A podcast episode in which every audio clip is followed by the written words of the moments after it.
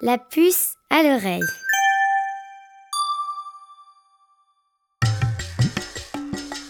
Tu as peut-être déjà entendu parler du mouvement hippie. Peut-être même que tes grands-parents en ont fait partie dans leur jeunesse. Mais si, tu sais bien, les hippies étaient, ou sont encore pour certains, des militants pour la paix, la nature et le partage. Tu les verras souvent sur des photos, habillés de manière très colorée, avec des cheveux longs et des pantalons pattes d'éléphant. Tentons de comprendre, au-delà de leur look déjanté, ce que signifie être hippie. Quelle était leur philosophie, leur motivation et quel impact ont-ils eu sur la société dans laquelle tu vis aujourd'hui? Après les grandes privations qu'ils ont subies pendant la Seconde Guerre mondiale, les Américains et les Européens vivent une période de renouveau. Tout le monde a un emploi, les salaires sont plutôt bons et ils se sentent en sécurité. Ça sonne plutôt bien, non? En fait, il s'agit aussi d'une période pendant laquelle on consomme beaucoup, sans trop faire attention à la planète. Les valeurs sont encore très traditionnelles, notamment concernant la place des femmes dans la société. Et de nombreuses minorités ont du mal à se faire entendre. Le monde est très instable. En 1955, les États-Unis déclarent la guerre au Vietnam et une partie des jeunes Américains n'approuvent pas cette décision. C'est dans ce contexte que va naître le mouvement hippie aux États-Unis. Les jeunes gens qui le composent refusent cette manière excessive de consommer, mais aussi les valeurs traditionnelles portées par leurs parents, les discriminations contre les minorités et bien sûr la guerre du Vietnam. Nombre d'entre eux refusent d'ailleurs d'aller combattre. Rapidement, le mouvement hippie s'étend au Canada puis en Europe. Les hippies aspirent à un autre mode de vie, plus respectueux de la nature, non violent, moins centré sur les objets, mais plus sur le vivre ensemble. Pour eux, il est important d'être libre et de pouvoir faire ses propres choix, sans que ni leurs parents ni la société ne leur disent quoi faire. Aussi, l'un de leurs plus grands combats est l'égalité pour tous. Quel que soit notre genre, notre origine, notre couleur de peau ou même nos orientations sexuelles. Difficile de ne pas être d'accord, qu'en dis-tu? Pour se rapprocher de ces valeurs, de nombreux jeunes hippies quittent leur famille, leur école et leur emploi pour vivre en communauté, souvent en campagne. En petits groupes d'amis, ils cultivent des champs, élèvent des moutons et font leur propre fromage ou leur propre miel. Pour beaucoup, ils sont d'ailleurs végétariens et mangent bio. Ils cherchent à démontrer que l'on peut vivre différemment, de manière solidaire et égalitaire. Leur devise, Peace and Love, ou en français, Paix et amour les hippies se distinguent par un style vestimentaire facilement reconnaissable.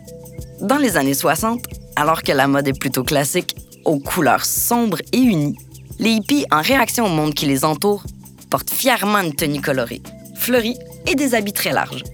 Si un jour tu veux te déguiser en hippie, voici les éléments qu'il te faut absolument rassembler.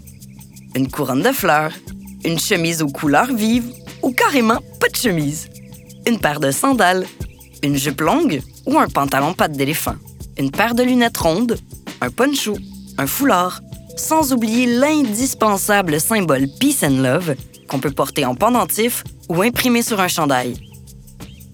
Parmi les plus importants leaders du mouvement hippie, tu connais peut-être les artistes Yoko Ono et John Lennon. John Lennon était le chanteur des Beatles, l'un des groupes les plus populaires de l'histoire de la musique pop. Ensemble, Yoko et John ont mené plein d'actions, créé des spectacles et écrit des chansons pour célébrer l'amour et la paix. Tu as peut-être déjà entendu la chanson Imagine de John Lennon. Les paroles sont très belles. Elles parlent d'un monde dans lequel on serait tous unis et solidaires et où personne n'aurait faim. D'ailleurs, si tu vis à Montréal, savais-tu que c'est dans cette ville que le célèbre couple a mené l'une de ses actions pour la paix la plus connue, le fameux Bed In for Peace, ou en français, Au lit pour la paix. Pendant huit jours, en 1969, le couple va s'installer à l'hôtel Reine-Élisabeth et ils ne vont pas bouger du lit.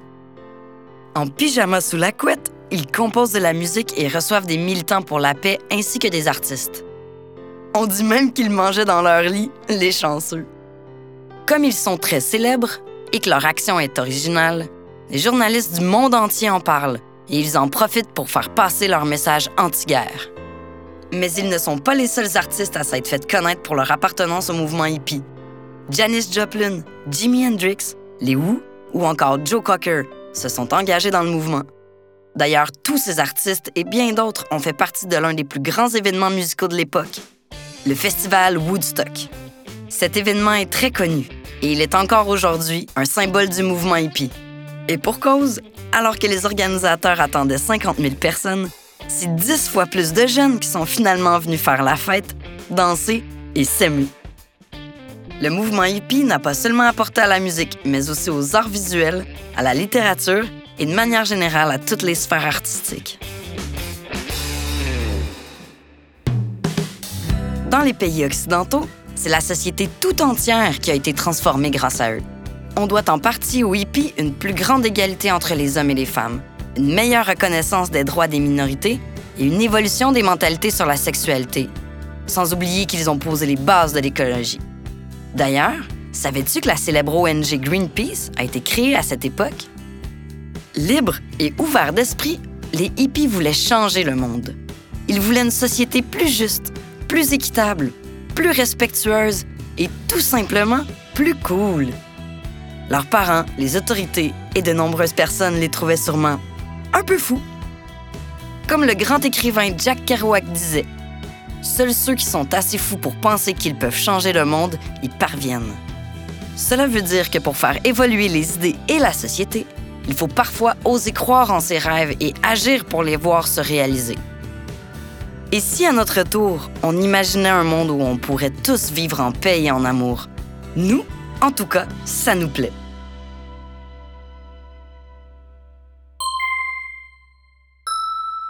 La puce à l'oreille.